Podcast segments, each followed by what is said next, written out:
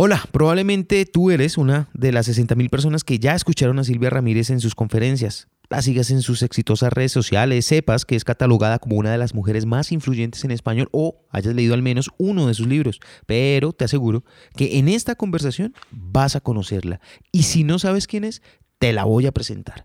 Bienvenidos todos, soy Lewis Acuña y este es el podcast del libro al aire.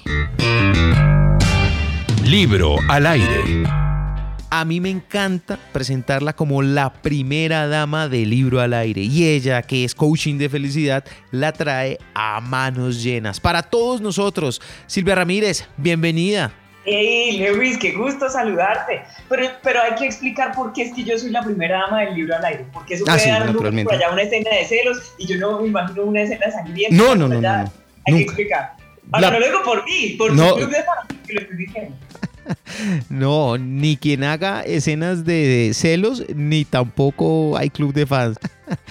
Es la primera dama de Silvia Ramírez porque sencillamente fue la primera dama en estar en libro al aire. Es, sencillamente no, la primera persona que, de las primeras mujeres que realmente creyeron en este proyecto.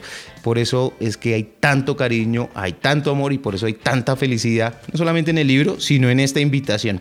Silvia, bienvenida. Por fin estás Gracias. aquí. Por fin se llegó el día. Estoy muy feliz de estar aquí, entre otras cosas porque de verdad soy fan del libro al aire desde el primer día. Estoy muy contenta. Y para mí es un honor haber sido la primerísima mujer que entrevistaste hace tanto tiempo. Estoy- como te digo, estoy muy feliz. Silvia, justamente yo tengo que contar también que en ese momento, cuando estuviste en Libro al Aire, estabas empezando a tener ese reconocimiento del que hoy va mucho más avanzado. Te ha hecho una de las mujeres más reconocidas. eh, has estado por ahí en unos listados importantísimos y todo sobre figuras que tienen una influencia positiva en redes sociales, ¿cierto? ¿Es así o no es así? El Cosas muy bonitas. el crecimiento Eh, que has LinkedIn tenido. como- destacó como una de las 12 voces más influyentes de América Latina. Entrepreneur como uno de los 20 líderes de opinión en habla hispana a nivel mundial dentro de LinkedIn. Y la revista Gerente como uno de los 100 líderes de la sociedad colombiana. A mí me pasan esas cosas y yo no, no dejo de, sentir como si fuera un, milagro. No es la primera dama que estuvo en Libro al Aire, es otra versión mejorada, recargada, Silvia Ramírez. ¿Y qué más trae el libro? Manifiesto de felicidad. Liderazgo personal para gente que no se resigna. Liderazgo personal para gente que no se resigna. Esto suena súper amplio, pero en realidad sí hay mucha gente por ahí que se resigna, Silvia. Sí, hay, hay mucha gente que cuando ha hecho sus intentos de ser feliz o postulándose al trabajo que le gusta o apostándole al amor o tratando de ser emprendedor por cuenta propia y se estrella, el, el golpazo les resulta tan fuerte que dicen la felicidad no es para mí, entonces yo desisto. Así que, contrario a lo que uno pudiera pensar, sí hay gente Sí. que se rinde y por eso la invitación del libro es a, a no desistir. Yo hablé ya extensamente un poco sobre lo que eras tú representabas para Libro al Aire y finalmente lo que uno siente al tenerte acá, que es esa felicidad, que es la que transmites, entre otras cosas, eh, y que yo creo que te ha llevado a tener tanto éxito en el campo en el que te estás desarrollando y que si- si- sigues y seguirás creciendo. Pero, ¿quién era Silvia Ramírez antes de esto? Pero ¿qué tan antes? Tan Porque antes es mucho antes. Yo, yo quiero las acreditaciones del por qué hablar de felicidad. Porque Bueno. eres coach de felicidad. Sí, soy coach personal y coach ejecutivo y empecé a hablar de felicidad por mi propia felicidad. Antes de hacer esto que hago ahora, yo era Sí. abogada y ejercía la profesión, abogada y maestra en Derecho Administrativo. Sí. Y siempre tenía la sensación de estar yendo por la vida en piloto automático, o sea, como si yo no eligiera, y en efecto casi no elegía nada de lo que me pasaba.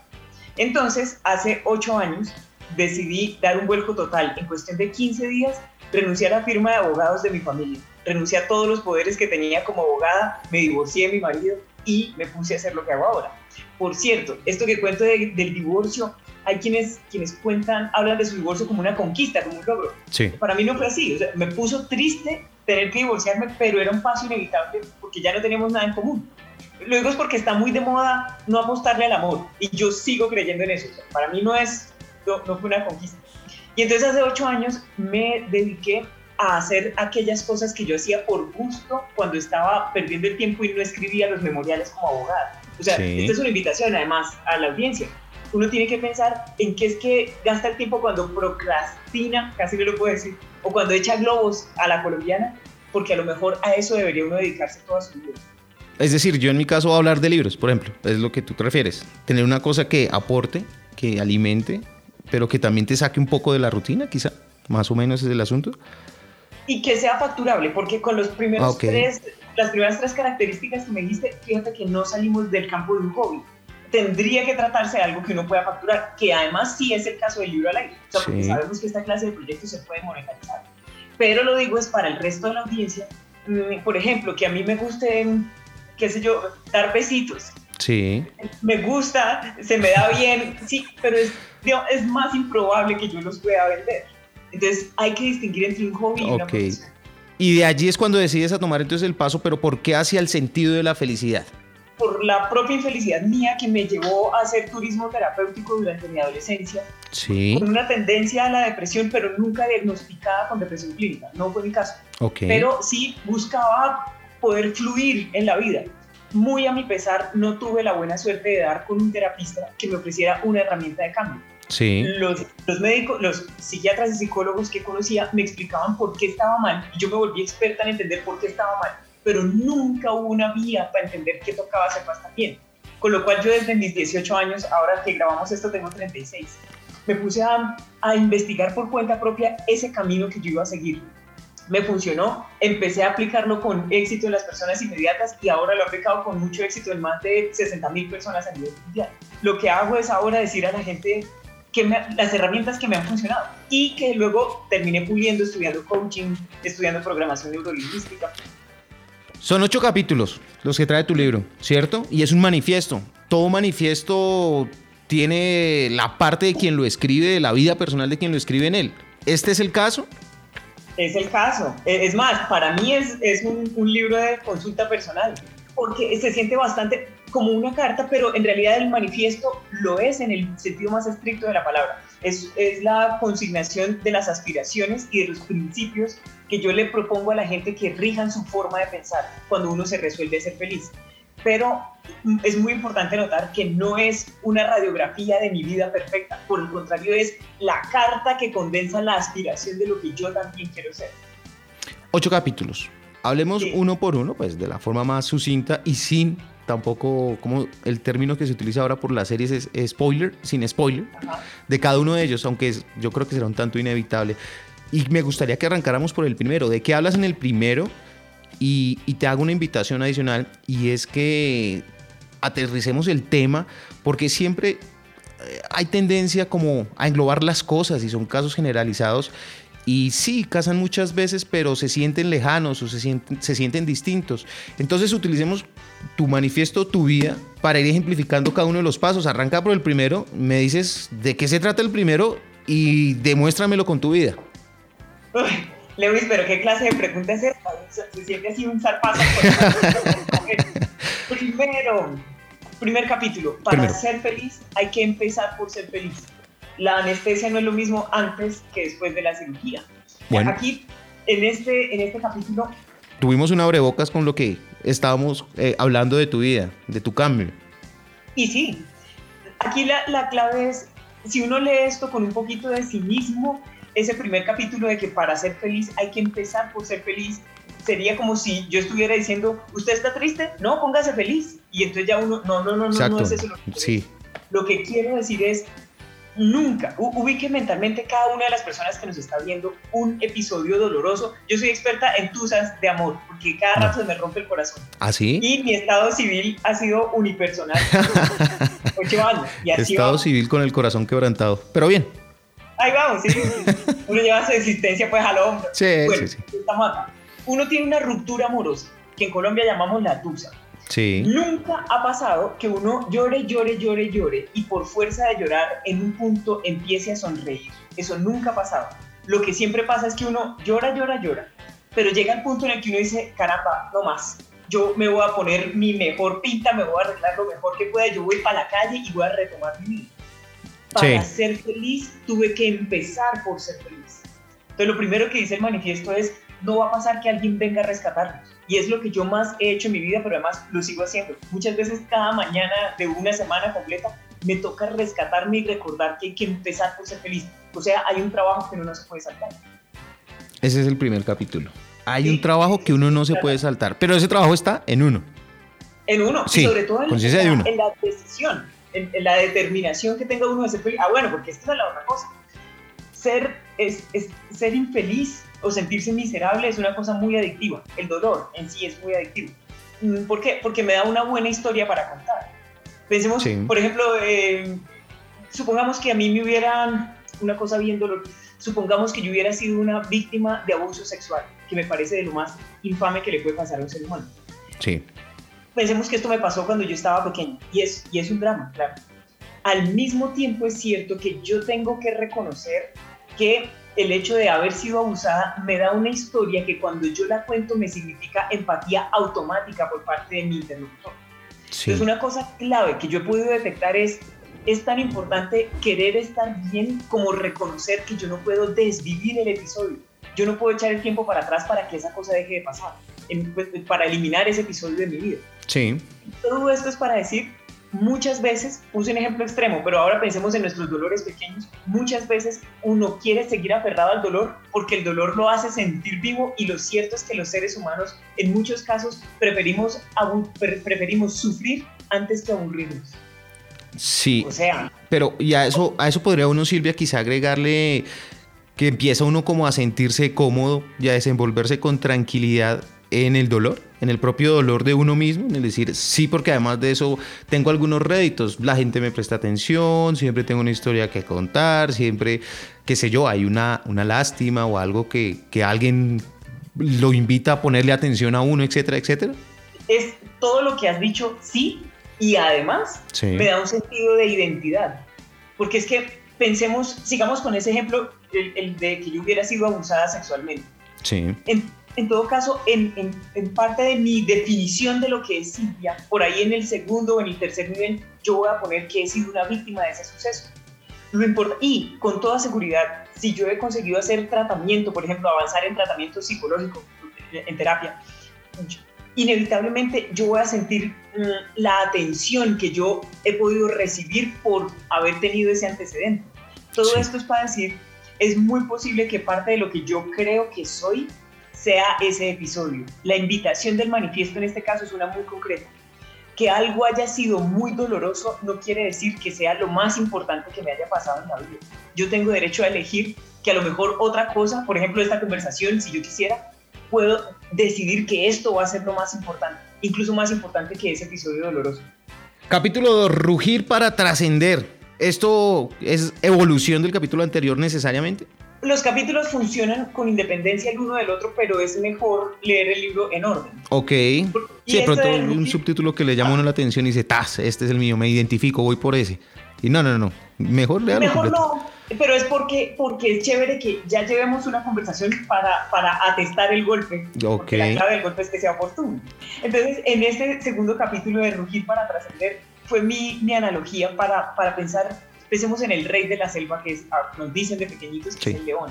Sí. Y pensemos en un león que lleva aletargado, o sea, como adormecido por mucho tiempo, tanto que a él se le olvidó quién era él y se empezó a empequeñecer, ¿no? A, sentir, a sentir apocado. ¿no? A veces le pasa a uno que por un dolor que lleva mucho tiempo en su vida, a uno se le olvidó cuál es la garra que tiene, las cosas chéveres que uno ha logrado en la vida, los sueños que ha conquistado, las veces que ha sido capaz de hablar duro. Pero como el dolor lleva siendo muy largo, uno se, se apocó. Entonces, cuando digo rugir para trascender, es como un león que se empieza a incorporar después de ese sopor y se estira muy bien y después de estirarse pega un rugido y vuelve y ocupa el espacio que le pertenece. No es una invitación a vengarse, bajo ninguna circunstancia. Es Sí. una invitación a reivindicar esa chispa de grandeza que cada uno tiene dentro de sí.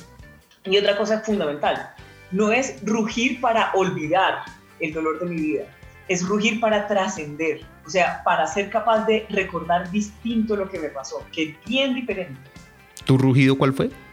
De- Realmente fue una, el, el alarido que pegué cuando decidí que me iba, que, que primero que me iba de la casa en la que estaba con mi marido Sí. para continuación divorciarme. Óyeme, ¿eso cómo fue? ¿Eso fue con un golpe en la mesa? ¡Ah, me voy! ¿O eso se tuvo que masticar, mascullar mucho tiempo en la mente? Eh, no solamente porque pues es que, a ver, no solo es la, la separación, el divorcio, lo que representa eso para tu vida, sino que también además de eso, y me voy de la firma de mis papás y ya no voy a ser más abogada, y voy a aplicar esto. ¿Ese fue un rugido largo o fueron varios? Fueron tres años maullando hasta que por fin conseguí rugir. Y, y, es porque pasó, pasó, una cosa muy interesante que puede ser de utilidad para quienes no son. Sí. Durante todo el tiempo que yo odié mi vida, no fui capaz de cambiarla. Cuando yo aprendí a parrandearme mi vida, ese día, 3 de junio de 2012, la pude cambiar. ¿Parrandear en términos de? De, de, de, decirle a, mi esposo que mejor nos divorciáramos, de decirle el trabajo que ya no iba más. Ok. Porque es que sí, para evitar el, el la confusión en el término de parrandear. No, no, está, no es una invitación a salga todas las noches y acabe con todo y vaya a juerga y de fiesta. Pues solamente para hacer la claridad en el término parrandear.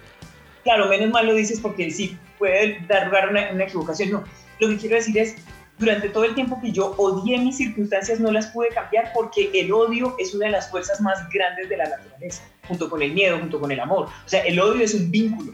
Mientras uno odia algo, por ejemplo, a una persona, uno todo el tiempo tiene la sensación de esta persona me debe algo.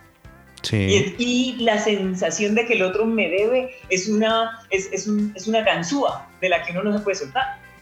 Cuando, cuando yo pensé, en cambio cuando digo parrandear es cuando yo conseguí ser una persona feliz con todas mis circunstancias, las pude cambiar. Pero además, la operación mental que hice fue la siguiente, que también le puede servir a mucha gente. Yo, mi, mi matrimonio no funcionó porque mi marido, aun cuando es un señor de quien no tengo ninguna queja, pues no tiene nada en común conmigo. Y se mostró de una forma y luego de que nos casamos, después de la luna de miel, se mostró de otra. Sí, pero fue, pero, pero la, la verdad no se demoró mucho, ¿no? Porque pues si fue después de la luna de miel fue rapidito, menos mal, porque un chiste sobre la tragedia. años casada. Entonces, ¿Siete? Te imaginarás, era tres años, eh, éramos compañeros de casa, pero sí. realmente nunca fue un matrimonio. También fuiste muy joven, ¿no? Yo tenía 24 años. Muy joven. Muy joven. Entonces, el punto es, lo que yo pensaba es, este señor, cuando mientras yo odiaba mis circunstancias, yo pensaba, este señor fingió una forma de ser y me dijo mentiras y yo me puse a casarme y ahora estoy eh, eh, obstaculizada, eh, ¿cómo se dice? Atornillada aquí en esta vida que no me gusta. Mientras yo pensé así, no me pude ir. El día en que yo pensé, un momentico, un señor tiene derecho a mostrarse de una forma que no es exactamente la realidad para conseguir que la que le gusta le diga que sí. ¿Tiene derecho a hacer eso? Sí, pues él es de él, tiene derecho. Bien. Mm. Yo tengo derecho a pretender, a aspirar a que esa persona con la que yo me casé sea la misma persona que está a mi lado hoy. ¿Tengo derecho a esperar eso? Total, pues de eso se trata, claro. De pronto que mejore, ¿no? Incluso, que mejore la persona, ya, se ha vuelto mejor todavía. Pero si no, sí, para atrás no. Entonces sigamos con, con la misma lógica. Sí. Si yo encuentro que esta persona que yo tengo a mi lado no tiene nada que ver con la persona con la que yo entendí casarme, ¿yo tengo derecho de irme? Sí. Entonces, no son tres años en los que él ha arruinado mi vida, sino que son tres años en los que yo no he ejercido mi derecho de irme. ¡Boom! Ok. Cuando yo me vinculé dentro de mis circunstancias y yo me volví parte del problema, inmediatamente me autoricé para ser parte de la solución. Y así me ha pasado con todo. Ya encontré la solución. Y eso, y eso te lleva entonces al Yo soy mío, que es el capítulo 3. Exacto. Y es, eh, cuando digo yo soy mío, sigamos con el ejemplo del matrimonio. De, de, mi ex marido, no tengo ninguna queja, pero y esto lo estoy diciendo porque hay personas que tienen una profesión en relación con la cual no tienen ninguna queja, o este marido que no tenía queja, y sin embargo no me gusta. Entonces esto es una invitación, teniendo en cuenta que yo soy mía o que yo soy mío, está bien si no me gusta lo que se supone que debería gustarme. Es decir, uno no tiene por qué esperar hasta tocar fondo para sentirse autorizado a cambiar de vida, no es que la vida es uno entonces uno la puede cambiar todas las veces que uno considere necesario. Eso sí, ojalá no cambie uno muy a menudo de vida porque hay metas que necesitan un tiempo para florecer.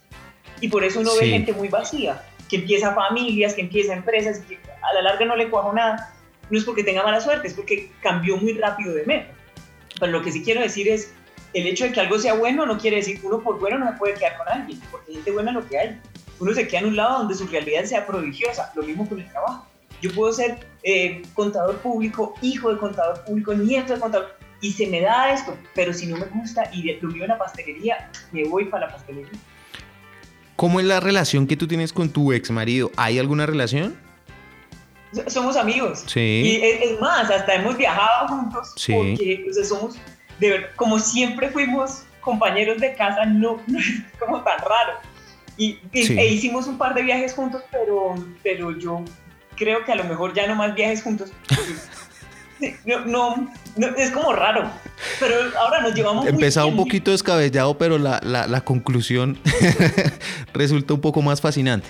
Sí, es mejor no viajar juntos. Hice un par de viajes, pero ya después concluí que no.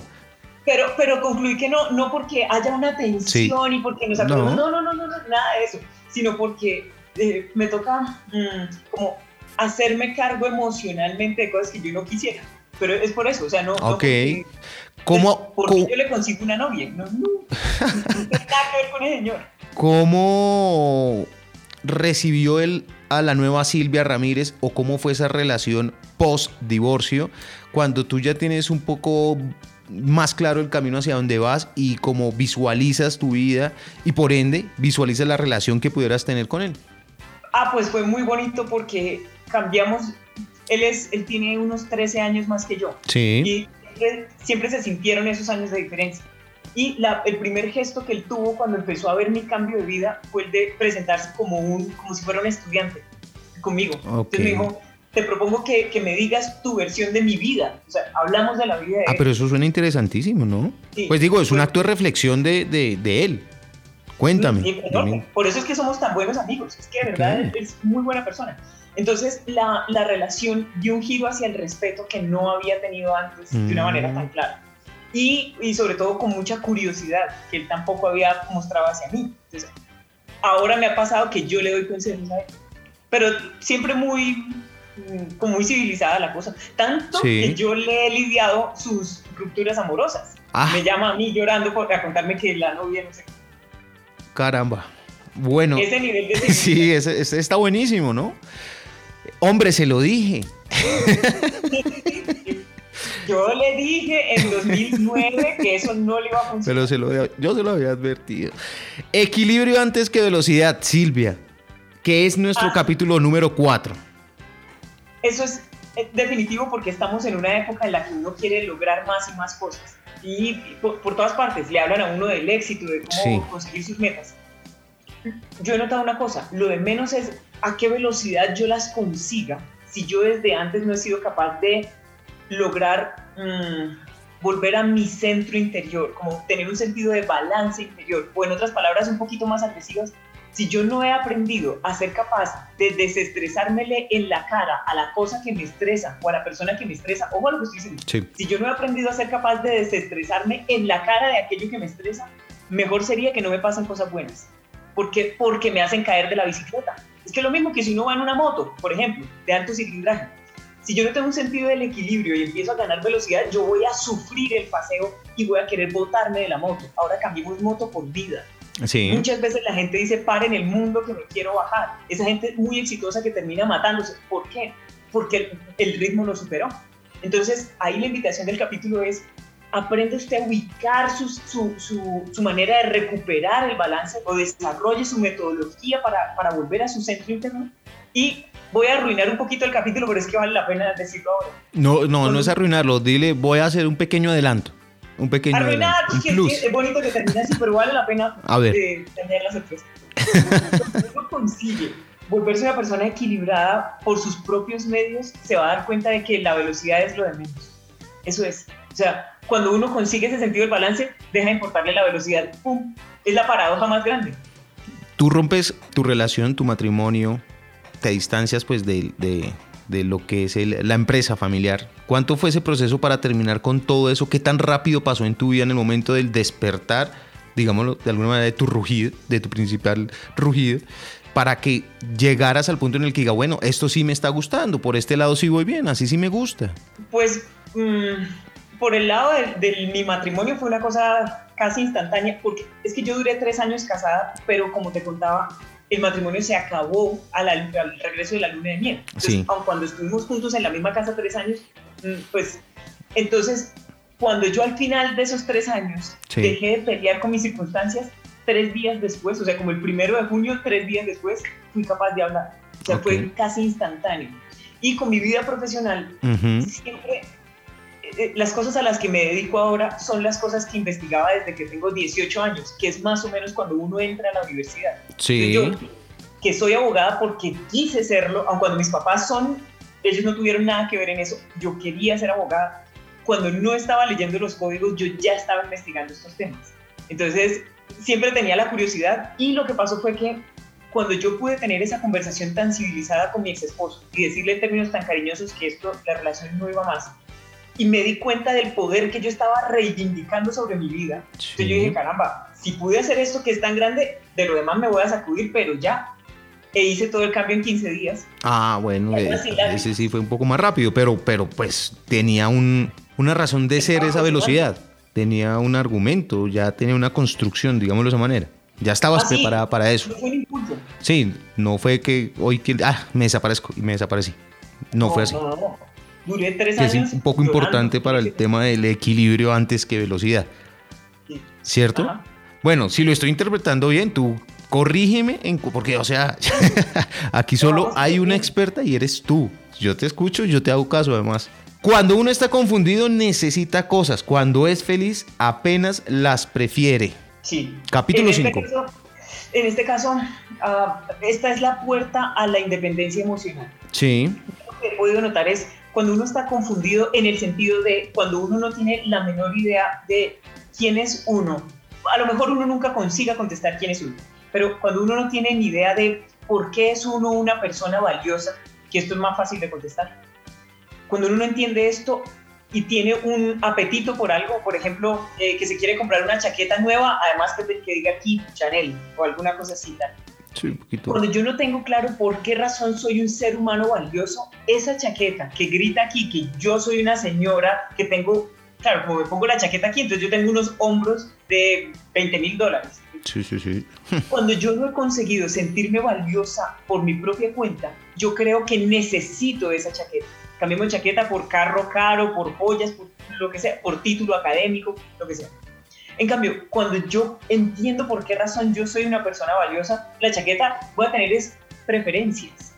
Y ese es el principio de la libertad, que yo entre necesitar cosas y preferirlas apenas las prefiera. Con lo cual, no es que no me importe la chaqueta, yo apenas pueda me la compro y me la voy a parrandear y recaliento Instagram a punta de ser lo voy a hacer. Pero a lo que voy es, si nunca la tengo, tampoco pasó nada. Ahí está, porque yo era valiosa desde antes. Y así con todo, con las relaciones de pareja, por ejemplo, que uno por fin vio con alguien que, que tiene el mismo nivel de locura que uno, o sea, como que uno tiene un nivel de empatía espiritual. Sí. Y uno se siente tan contento que empieza a creer que necesita eso. Acuérdense, si uno siente una necesidad, es porque hay algo que uno no está entendiendo, que uno se confundió. Y cuando digo confundir es, a mí se me olvidó por qué razón soy valiosa. Si uno puede pasar un ir un paso más allá, la idea es, sería ser capaz de contestar quién soy yo. Y si de pronto está dentro de nuestra audiencia algún lector así como que le ande el camino de, la espiritualidad y de la energía. Que lo está pensando, claro. La, la clave sería llegar a la conclusión de que uno es la encarnación del amor. Aquí no voy a decir mucho más porque esto puede sonar loco para gran parte de la audiencia, pero los que abrazamos árboles estamos aquí conectados y sabemos. Ese es un buen término. Abrazar árboles. Yo abracé uno. Abrazar árboles. Sí, somos una loca. sí.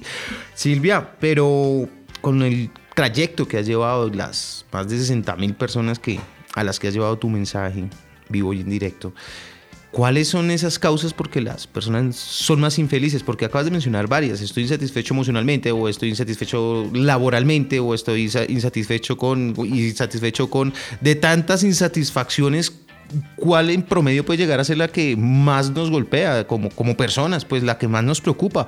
¿O es un compendio de todas y finalmente no sabemos ni cuál es la que nos está afectando? Realmente el, problema grande es la insatisfacción en general. Sí. El estado de insatisfacción. Que hasta ahí parece una cosa obvia, pero vamos a ver por qué estoy diciendo esto. Sí. Cuando uno se siente insatisfecho es porque uno tenía una expectativa que no se satisfizo. Ese es el germen del problema. El problema no es tener expectativas. El problema es creer que si cualquier persona de las que nos está oyendo en este momento, por favor, visualice o recuerde qué sería aquello que usted siente que si le pasara o que si lograra, usted sería feliz de ahora en adelante para siempre. Ojalá tengamos ya todos clara la, la imagen o la idea la palabra. El problema está en que uno cree que si consiguiera esa cosa, eso lo haría feliz. Cuando uno mm, llegó a trabajar al trabajo del infierno, el primer día, el día que uno firmó un contrato, es muy posible que uno se haya tomado un traguito de aguardiente o el otro abre una champaña. lo hayan felicitado y tal, todo. Exacto, el trabajo que yo ahora odio. Cuando la gente se casó y estaba en esas pompas, no imaginó que iba a terminar en el psiquiátrico. Entonces, ¿qué es lo que quiero decir? el germen de la insatisfacción es la expectativa de dar con un trabajo, con un estado civil o con la condición de ser padre o madre y que entonces yo seré feliz. Porque la vida en todos los casos se encarga de demostrarnos que no. Entonces aquí la, una respuesta muy interesante que he encontrado vino a partir del profesor Salvatore Natoli, un profesor italiano que sigo con mucho interés. Y él dice, mire, usted tiene que entender que lo normal es ser feliz y el profesor Natoli dice, lo voy a demostrar de la siguiente manera. ¿Cómo hace uno para saber que tiene hambre? Porque lo normal es no tener hambre. Entonces cuando uno tiene se da cuenta. ¿Cómo hace uno para saber que tiene frío? Porque lo normal es tener la temperatura bien. Si, si está mal uno se da cuenta. Con la misma lógica, ¿cómo hace uno para saber que está triste, bravo o estresado? Porque lo normal es no estarlo. O sea, si uno no viniera de un estado originario de felicidad, no tendría una felicidad para extrañar cuando la pierde. Y todo esto para decir, en relación con tu pregunta, que la insatisfacción viene, es apenas una opinión mía, por supuesto, viene de la creencia de que hay algo afuera que por fin me traerá la felicidad y no entendemos que la felicidad es en realidad algo a lo que uno tiene que volver. Muy bien, vamos al capítulo 6. A mí me quedó claro, tengo un, quizá una, un par de preguntas al respecto, pero no en este momento. Capítulo 6, buena persona, no se escribe con I de idiota, ese sí me fascinó y quiero que en esta ocasión arranques por la anécdota, ¿cuándo te sentiste así? Me siento todos los días. ¿Así? ¿Ah, porque, claro, porque mm, muchas veces uno malinterpreta en, aquello en lo que consiste ser una buena persona. Sí. Nos enseñan y con particular énfasis a nosotras las mujeres en que ser una buena persona consiste en complacer a todo el mundo. Por lo tanto, una buena persona no se niega a nada. Y el capítulo comienza de una manera muy interesante. Dice, si usted falleciera hoy y encargan a un ser querido de hacer el, discurso en sus honras fúnebres, ¿qué diría en ese discurso? Muchas veces esas palabras tan bonitas que están diciendo de nosotros realmente son la autopsia, son la, la consumación de las causas que nos mataron. Porque pensemos en un discurso de esos fúnebres Aquí ya yace Silvita, por decir algo. A todo dijo que sí, nunca tuvo límites, me contestaba al teléfono a cualquier hora, siempre dio más de lo que tuvo. Claro, esa señora estaba recalentada. Además de ser una santa, ¿no? De, sería en el, en el término. Sí, pero, pero entonces lo que quiero decir es que no nos vaya, lo que quiero advertir es que no nos vaya a pasar que aquello por lo que los demás nos quieren sea justamente la causa que nos está consumiendo por dentro. Sí. Y entonces, la invitación de ese capítulo es a reformular qué es lo que uno entiende por ser buena persona. Y por supuesto, desde el punto de vista práctico, la, la propuesta grande de ese capítulo del manifiesto de felicidades empieza a marcar límites. Curiosamente, no a los demás, porque la otra gente siempre va a hacer lo que le venga en gana. Los primeros límites que hay que marcar son a uno mismo. Por ejemplo, me marco como límite que ya no voy a seguir esperando a que llegue esa llamada para yo decidir qué voy a hacer con mi vida o por ejemplo con mi tarde. Yo voy para adelante con mi agenda y si algo pasa, pues ahí voy bien. Otro límite que me pongo, la calidad de las cosas que yo consumo, tanto de los alimentos como de los contenidos en las redes sociales. Yo me pongo el límite de ya no voy a seguir cuentas de gente, de influencers que me hagan sentir miserable con mi vida. Pero ese sí es un tema álgido, ¿no? ¿Qué? Es decir, comprender que muchas veces esas personas que creemos admirar o la cual creemos que nos puede motivar a conseguir nuestras metas, realmente lo que nos están es afectando, que es un poco lo que yo siento del cómo se siente uno mal cuando ve tanto éxito que uno dice, pero caramba, ¿qué es dónde está y por qué yo no? Cuando se empieza esa comparativa creo que es un poco dañino el asunto y es un tema álgido, es un tema difícil. Lo es, porque, porque en apariencia uno no, no podría distinguir. Por ejemplo, pongamos, personifiquemos esto. Pongamos un coach de, de liderazgo personal eh, pongamos una coach de felicidad. Ah, no, porque yo sí siento que yo no hago eso. Que no, no, no, no, pero naturalmente uno tiende a pensar que siempre está feliz, pero tú tienes tus altos y tienes tus bajos. por ejemplo, Ah, yo, no yo, he hecho nada distinto yo- a contar cómo me pasó una historia con mi Total, pero escúchame esto. Yo sigo tu, tu- tu cuenta en Instagram. Te vi recientemente en un viaje que hiciste, muy bonito, con una comida maravillosa. Te vi observando el cielo, te vi en una cascada, quizá. Sí. Estabas feliz, ¿cierto? Y uno dice, con razón es coach de felicidad, porque está feliz.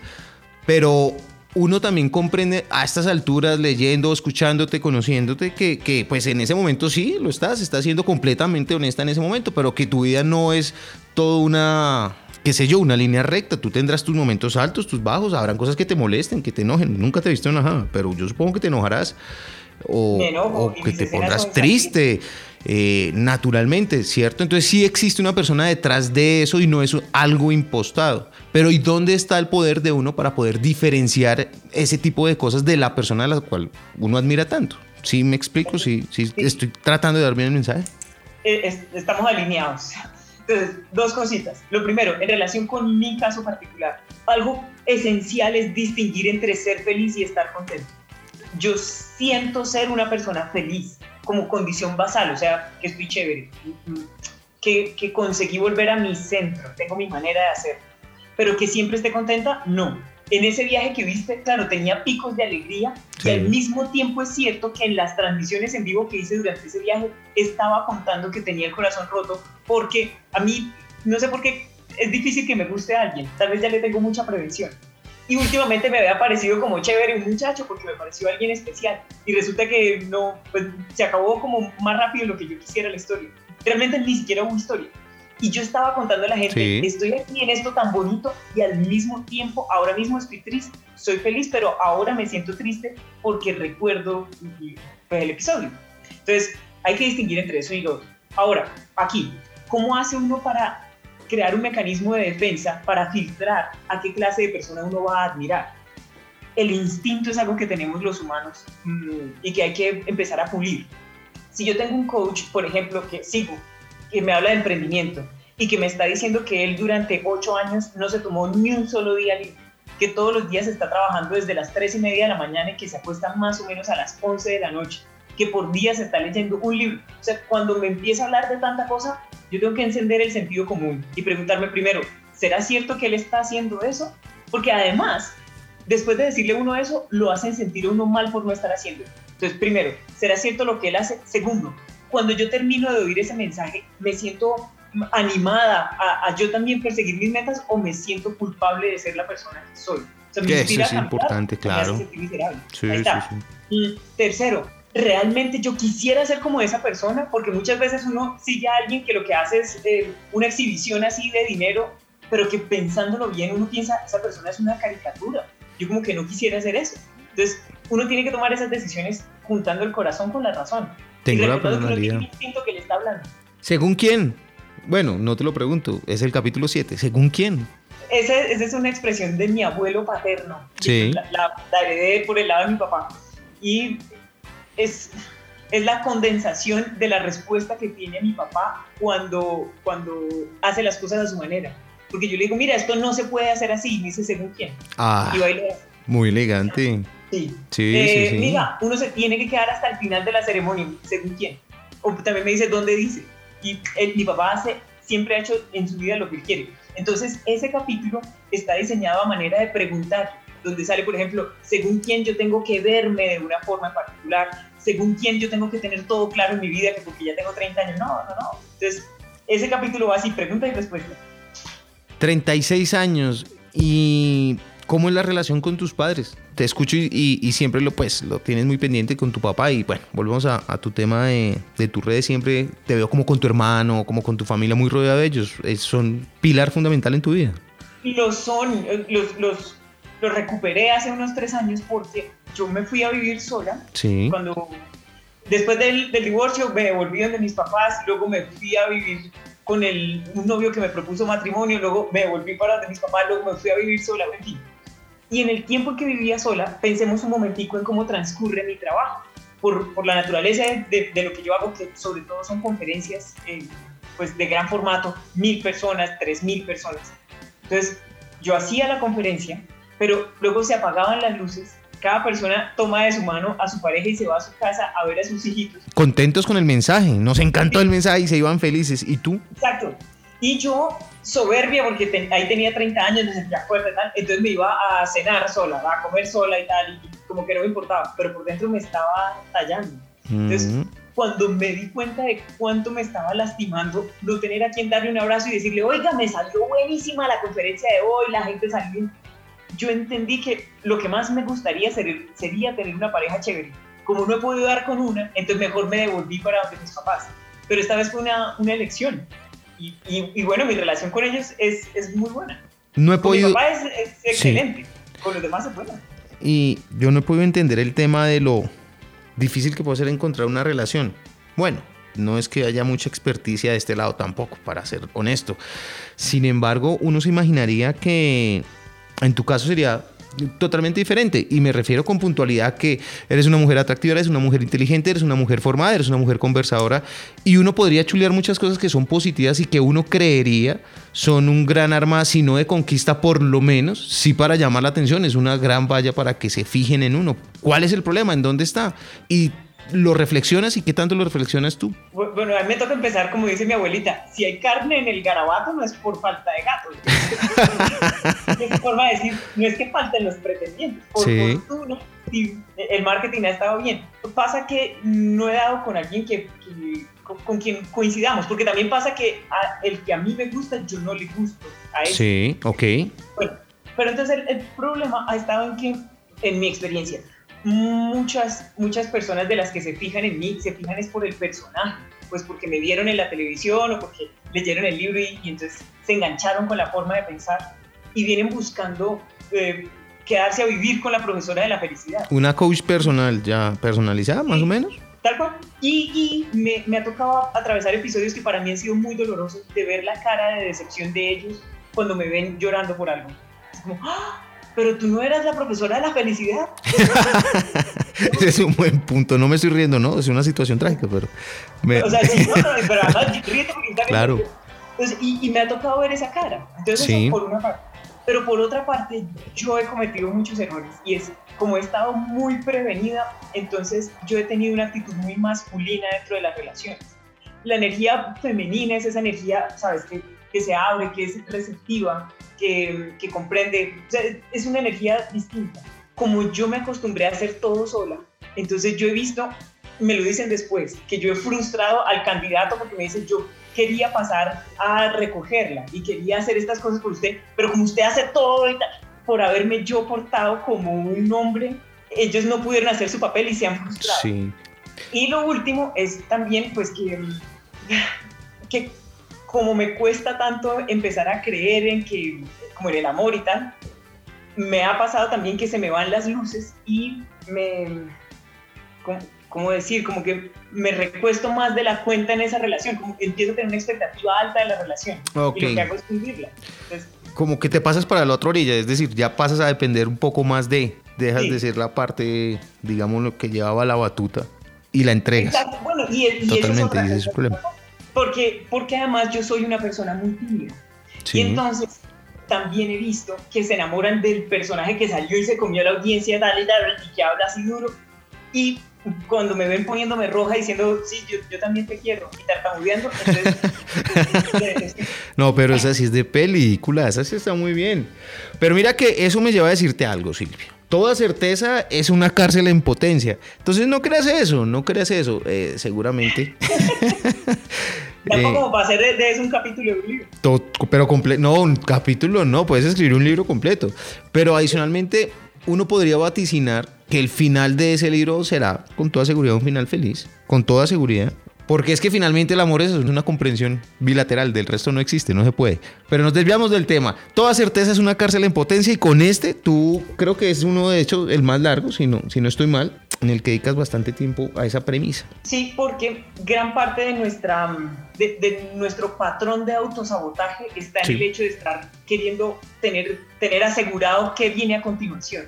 Sea, si, un, si de, uno dependiera, a uno en la vida le darían un programa de mano, así como se le dan a uno en la entrada de los conciertos, que le dicen primera canción, tal, segunda canción, tal. luego viene un intermedio de 15 minutos, en esos 15 minutos no pasa nada, pero no nos asustamos, hace parte del plan. Siguen, como a uno no le pasa eso en la vida, entonces uno necesita firmar una escritura de propiedad de la casa, entonces uno necesita rapidito firmar el contrato de que no sea de prestación de servicios, sino a término indefinido para trabajar. Sí. El problema de eso es que todas las cosas que construimos alrededor de nosotros para sentirnos seguros solamente nos dan seguridad en la medida en que tengan una puerta de entrada y de salida.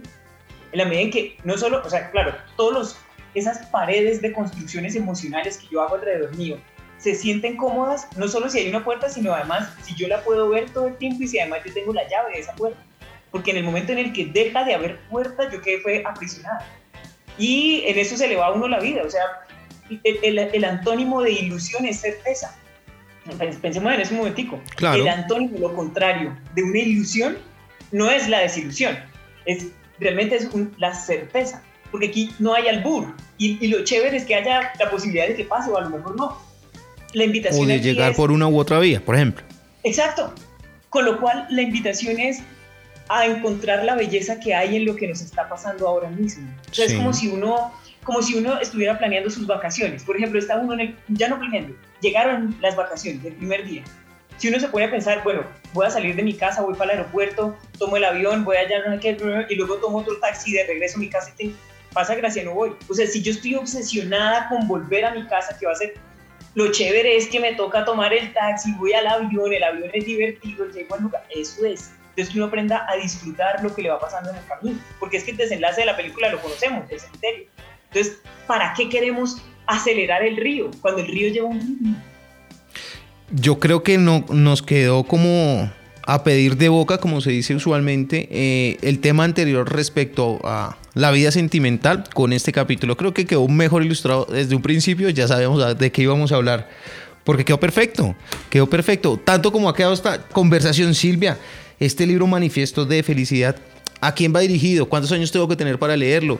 Ya se me hizo tarde, ya es muy temprano para leerlo, soy muy joven, ¿ya para qué? Muy, muy, tarde no creo que sea nunca para leer sí. pero muy temprano sí puede ser. Este sí. no es un libro para adolescentes, es un libro, o sea, lo mío son esos humanos que vienen así trajinados ya con heridas aquí en la cara, con los carteles en la mano, con el pelo así, sí. eso es lo mío. Los, le dicen el mercado del rehusado. de que ya tuvo un jefe pesadilla en la Sí, oficina, sí, sí, sí. Que, que, emprendió y fracasó y ya se dio contra el pavimento porque una persona muy joven que ojalá tenga, por ejemplo, la presencia de sus dos papás, puede que haya vivido una vida tan bonita que diga, esa señora de qué está hablando. Pues porque nunca algo le ha punzado el corazón. Entonces, es, si es para mi gusto, es para un lector que tenga a partir de 25 años. O sea, Ah, que ya haya tenido primer experiencia. trabajo, que ya pague algunas cosas. No es una guía de vida, son consejos para tratar de asimilar puntos de la vida, más o menos, ¿no? Sí, y muy importante esto que dices porque no trae una metodología de felicidad. Paso Sí. número uno, a continuación paso número dos, haga estos tres. No, tiene las bases ideológicas de una ideología de felicidad. La- Las bases, eh, los fundamentos de una ideología de, de la felicidad. Eso es, para que uno tenga pautas que le permitan tomar mejores decisiones a lo largo de la vida. Porque es que si uno se fija, su vida se compone esencialmente de la clase de decisiones que toma. Y no, y no tiene, sería muy infantil pensar, no, usted decide ser una persona millonaria que mañana amanece millonario. Sabemos que eso no funciona así. Yo no puedo decidir eso, Sí. pero sí puedo decidir en qué voy a invertir los próximos 30 minutos de mi vida. Tomando el pelo en las redes sociales o tomando un librito que me aproveche en algo y yo aprender algo. También. Eso es, aprender a decidir mejor, que a la larga es lo que busca el libro. Ah, y además, Sí. sabrá el lector que, que estamos haciendo el papel bien si el lector a lo largo de las propuestas del libro siente que él o ella habría podido escribir el libro. Porque eso nos permite Sí. saber que entonces las propuestas son naturales. Si uno le dicen, mire, la solución para su infelicidad es que entonces tiene que ir al Himalaya, comprar un método, vestirse de tal forma, ya hay uno sospecha. Este es un libro que cualquiera de nosotros habría podido escribir, porque lo único que hace es ponerle orden al zaperoco que uno tiene en la cabeza. Por, el por qué no lo pensé antes, a veces dice uno. Exacto. Silvia, yo te sorprendí un poco quizá y fui quizá un poco atrevido al proponerte lo que era, ejemplificémoslo con tu vida, demostremos que esto no es carreta, que esto no es alguien que habla desde la cúspide para otras personas que, que le creen todo lo que dice, etcétera. Y lo hiciste muy bien. Y, y además de eso es notable que sí existe realmente una correspondencia entre lo que dice el manifiesto y lo que ha sido tu vida, que creo que es lo más importante. Existe esa coherencia. En realidad, ¿cuánto tardaste en escribirlo, en concebirlo, en ponerlo ya en circulación, en ponerlo en nuestras manos? Dos años. Dos años porque mm, pasa que a mí en el computador no se me ocurren las cosas. Porque con ocasión del éxito de Felicidad a prueba de oficinas, cuando en mi editorial me dijeron les dije el siguiente libro de que lo, podemos hacer de felicidad, de liderazgo o de marca personal, que son mis tres temas. Sí. Ellos, por tener un, gesto eh, deferente conmigo, me dijeron, necesitamos que el libro diga Silvia Ramírez, porque la gente quiere leerlo. de frente no, es por el gran éxito de eh, Felicidad Prueba de Oficinas, que es tu libro anterior. Fue una, como por ser corteses, eh, ah, entiendo lo que estás diciendo, pero ellos no imaginaron el daño que me causaron, porque entonces yo me sentaba en el computador y pensaba, mm. esto tiene que ser otro bestseller. sí. Entonces no salía, pero encontré que yo estaba haciendo algo que me gustara mucho y de pronto llegaba la idea y me cogía la cabeza, me cogía. Con lo cual yo empecé a vivir con una agenda morada que anda conmigo para arriba y para abajo y el libro se escribió completamente a mano. Entonces luego me fui a vivir a un pueblito en la, en la cordillera oriental de nuestro país, en los Andes, al oriente está Zapatoca, en mi departamento, en Santander. Sí, sí, sí. Entonces me fui a vivir allá dos meses a una casa de 150 años con fantasma de todo a armar el libro, pero en ese trabajo duré pues dos años. Sí, y otros fantasmas que llevabas tú también, ¿no? Eso, y eso se asusta. Fíjate que, aun cuando he hablado mucho de, de, de cadenas amorosas y tal, yo realmente la mayor parte del tiempo estoy desenamorado. O sea, no, claro. No, pero me refiero, me refiero con eso no porque haya una vigencia de ese sentimiento o el temor al recuerdo, sino más bien enfocado en que de alguna u otra manera yo asumo o supongo que en el ejercicio de escribirlo habrás pasado por recuerdos que esos recuerdos de alguna manera tienen marcada tu vida. Que esos son los fantasmas que digo, esos fantasmas están ahí. claro, es que el fantasma tiene una descripción rara. Con lágrimas. Exacto, es que, es que era el punto al que yo quería llegar y era esos denomináramos entonces fantasmas, si me aceptas el término, que, tanto te asustaron, que tanto te conmovieron, que, tanto te exigieron a ti decir, uff, esto es una prueba, pero tengo que terminarlo. Mucho. Eh, y, y justamente esos fantasmas hacían, o sea, lo que yo he sentido toda mi vida, porque mucha gente me dice, a usted no le angustia hacer un libro abierto, o sea, que, cualquiera sepa de las cosas más dolorosas de su vida, con lo cual cualquiera que le quisiera hacer sufrir lo que sabe, ya sabe qué botón le tiene que ir. Y yo siempre he pensado una misma cosa, si aquello que a mí me ha pasado y que me ha causado dolor puede servir para que alguien se ahorre esa curva del camino, yo lo voy a decir. Para mí ya, por eso vale la pena. Entonces esos fantasmas lo que me hacían era me obligaban a organizar la idea de tal manera que le pudiera ser de provecho a alguien a quien tal vez no le haya pasado, pero además no conciba que pudiera pasarle y sin embargo le puede hacer de utilidad. ese fue el trabajo más grande del libro. Ya manera de prevención, o sea, cubres lo que es la identificación y la prevención. Pues Silvia Ramírez, no me queda nada más que agradecimiento por todo este extenso tiempo que has dedicado para esta entrevista. De verdad es un honor, de verdad es un orgullo. Es momento entonces de primero darte las gracias por el libro, por tu trabajo, por tu esfuerzo, por tus recuerdos, porque de verdad ayudan. Así que súper recomendado Manifiesto de Felicidad. Segundo, por la generosidad, por tu gentileza con toda esta ayuda, porque yo llegué tarde a la entrevista, me esperaste con paciencia, estuviste allí para ayudarme. Por tu dulzura, y sobre todo por el próximo libro que ya te vas a sentar a escribir y que esperaremos con ansias locas y aquí de nuevo estarás en Libro al Aire. Silvia, muchas gracias. Gracias a ti y además tienes que saber que ese tercer libro ya efectivamente lo estoy escribiendo. Ah, yo lo sabía. Gracias a ti porque la audiencia de Libro al Aire tiene el ojo clínico así para ubicar los buenos libros, entonces para mí es un honor estar aquí. Gracias otra vez.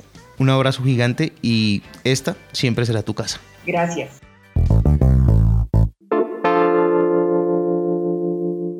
La pregunta que se impone, la que de verdad cuenta, es qué tan cierto es que usted quiere aquello que toda la vida ha dicho querer o en otras palabras, ¿cuánta felicidad es usted capaz de soportar? Si las quejas solucionaran algo, usted y yo estaríamos en otro lado. La consigna es menos lágrimas y más acción. O por cada queja una decisión. Esa también sirve. Y si a la mitad de la cuesta nota usted que la fuerza del cuerpo se le está agotando, pero siente que sus sueños todavía tienen sentido, repose un momentico en los brazos de una de las certezas que para mi gusto es una de las más hermosas. Cuando la carne y los huesos de su cuerpo se cansan el soñador pedalea con la fuerza de su corazón. Lo dice Silvia Ramírez en su libro Manifiesto de Felicidad.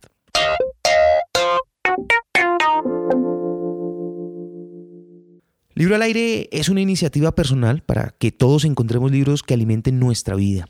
Si tú tienes sugerencias o comentarios, por favor escríbeme. Si disfrutas del contenido que hago para ti, sígueme en YouTube, Instagram y tu plataforma favorita de podcast. En todas ellas soy arroba libro al aire. También puedes compartir el contenido y ayudarme a que más y más personas se unan a esta comunidad. Soy Lewis Acuña y te agradezco por estar aquí.